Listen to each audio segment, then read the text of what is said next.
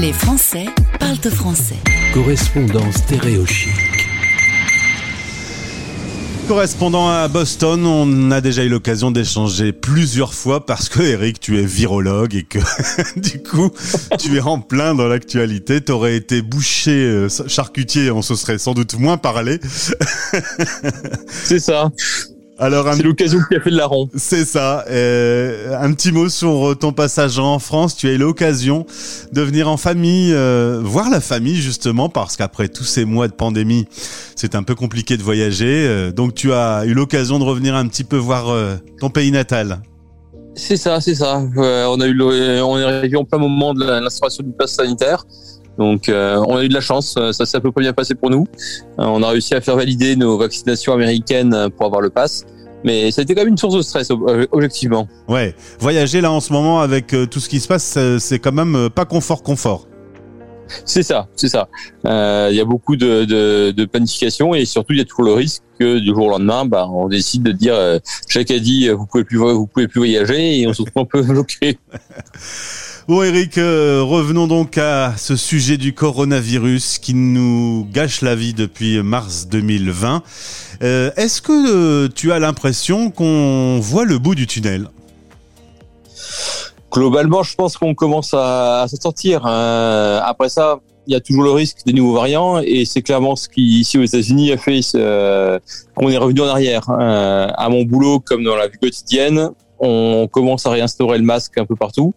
Euh, et c'est un peu nouveau. On a eu un mois pendant lequel vacciné, on pouvait ne pas porter le masque à mon travail, euh, et on n'a rien posé tout de suite là le, masque obligatoire dans les euh, au travail. On, dans les quand on fait les courses, on a à nouveau des écritures disant même vacciné, on vous encourage fortement à porter le masque. Donc je pense qu'on va revenir à, un niveau entre guillemets normal, mais une nouvelle normale, c'est-à-dire avec un masque et avec un vaccin à faire régulièrement. Ça, le masque, ça va rester notre ami pendant quelques temps encore. C'est ça. Je pense, je pense y aura, on aura du mal à l'abandonner et ça fait mal au cœur. On entend parler de mu alors, je sais pas pourquoi ils inventent des noms comme ça, mais euh, le nouveau variant mu qui inquiète un peu euh, l'OMS. Euh, tu, tu, as suivi un petit peu ce variant-là? Est-ce que quelques variants peuvent vraiment gâcher la fête? Bah, c'est toujours la même chose à Romus. En fait, c'est parce que le, le premier s'appelait le Alpha, le deuxième euh, Beta, et ensuite on avait passé à Delta, et, maintenant on n'a pas arrivé à Mu. tant qu'on n'est pas à Zeta, euh, et on n'a pas épuisé l'alphabet grec. mais, mais, ouais, tu, tu, tu, le dis depuis le début, hein, les variants, euh, choses naturelles dans cette famille de coronavirus, seront un peu toujours là pour nous gâcher la vie. Mais à force, on vaccine quand même de plus en plus de monde. Euh, on, on dompte la bête. On va quand même, on va quand même vaincre. Hein. Alors, il y a, y a, deux choses qui peuvent arriver. Donc, euh, la, version optimiste qu'il faut espérer, c'est qu'il y ait des mutations qui fassent qu'il devient moins méchant. Euh, il circulera toujours et ça deviendra comme une grippe, en fait.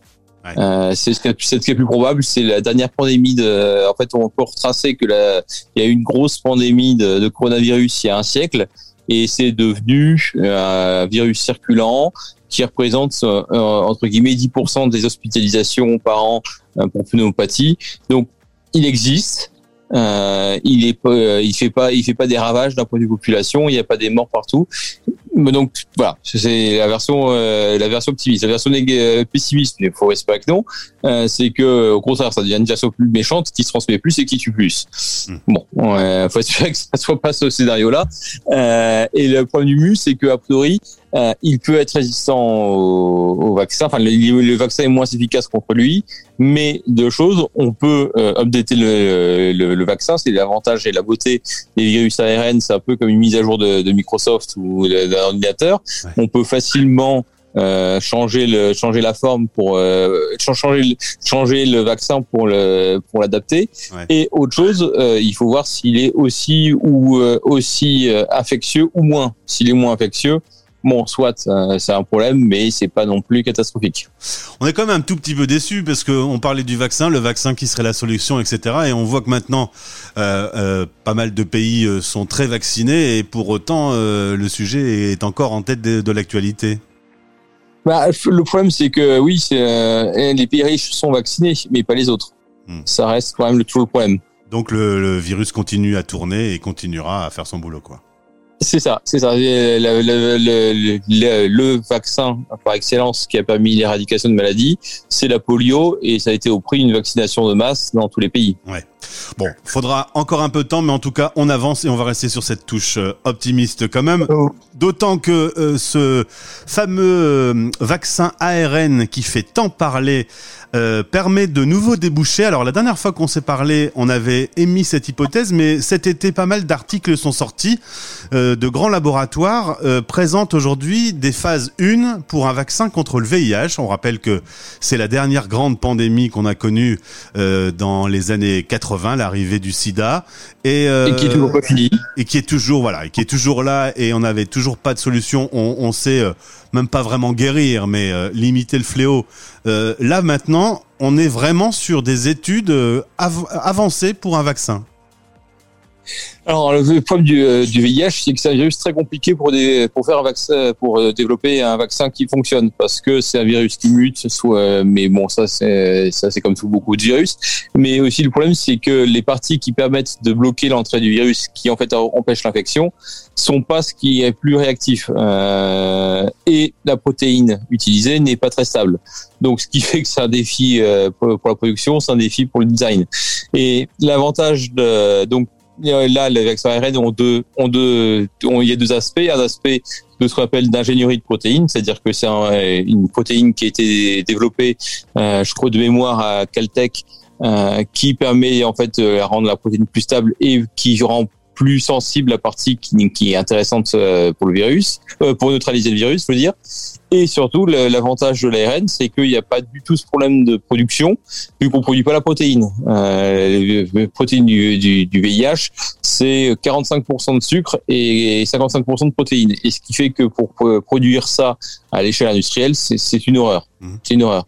L'avantage, c'est que l'ARN se permettrait a priori d'être de, de produire une, une, quelque chose qui est plus stable et de meilleure qualité à terme.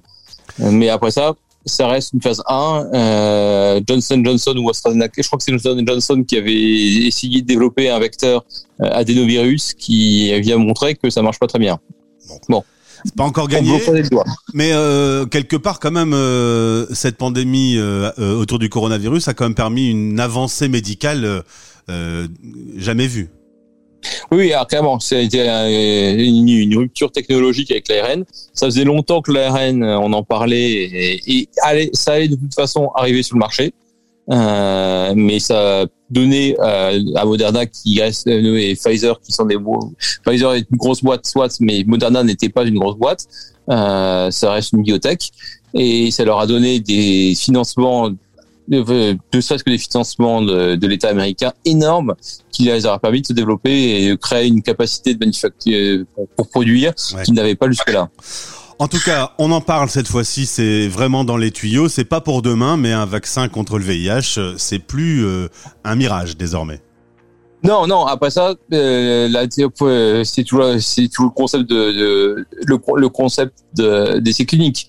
Euh, pour qu'on ait les résultats, il faut qu'on soit une population vaccinée, une population non vaccinée, et s'assurer que la différence entre les deux soit statistiquement relevante. Donc, ça demande du temps parce que, contrairement et, et heureusement, contrairement au coronavirus, c'est un virus qui se propage moins. Ouais. Donc, il y a moins de cas et, et les études vont être plus longues. C'est ça. Bon, en tout cas, voilà, c'est quand même un petit peu la, la, bonne nouvelle. Je sais que quand tu passes à l'antenne, ma maman est toujours un peu paniquée parce que t'annonces toujours des choses qui sont pas toujours très rigolotes, mais quand même souvent très justes. Donc, euh, ça nous a permis quand même de faire un, un petit point sur euh, la situation. Merci beaucoup, Eric. Ta journée commence. Tu t'es aussi levé pour être en direct euh, sur cette antenne. Je voulais te remercier. Bon courage. Tu vas au boulot Tu travailles à la maison? Euh, alors aujourd'hui, en fait, les écoles, l'école chez nous dans notre ville n'a pas encore repris. Donc, euh, par contre, il n'y a plus de summer camp, donc il faut que je m'occupe des enfants. Très bien. Euh, T'es professeur aujourd'hui. voilà, c'est ça. Eh bien, euh, monsieur le professeur, euh, à très vite sur notre antenne. À très bientôt.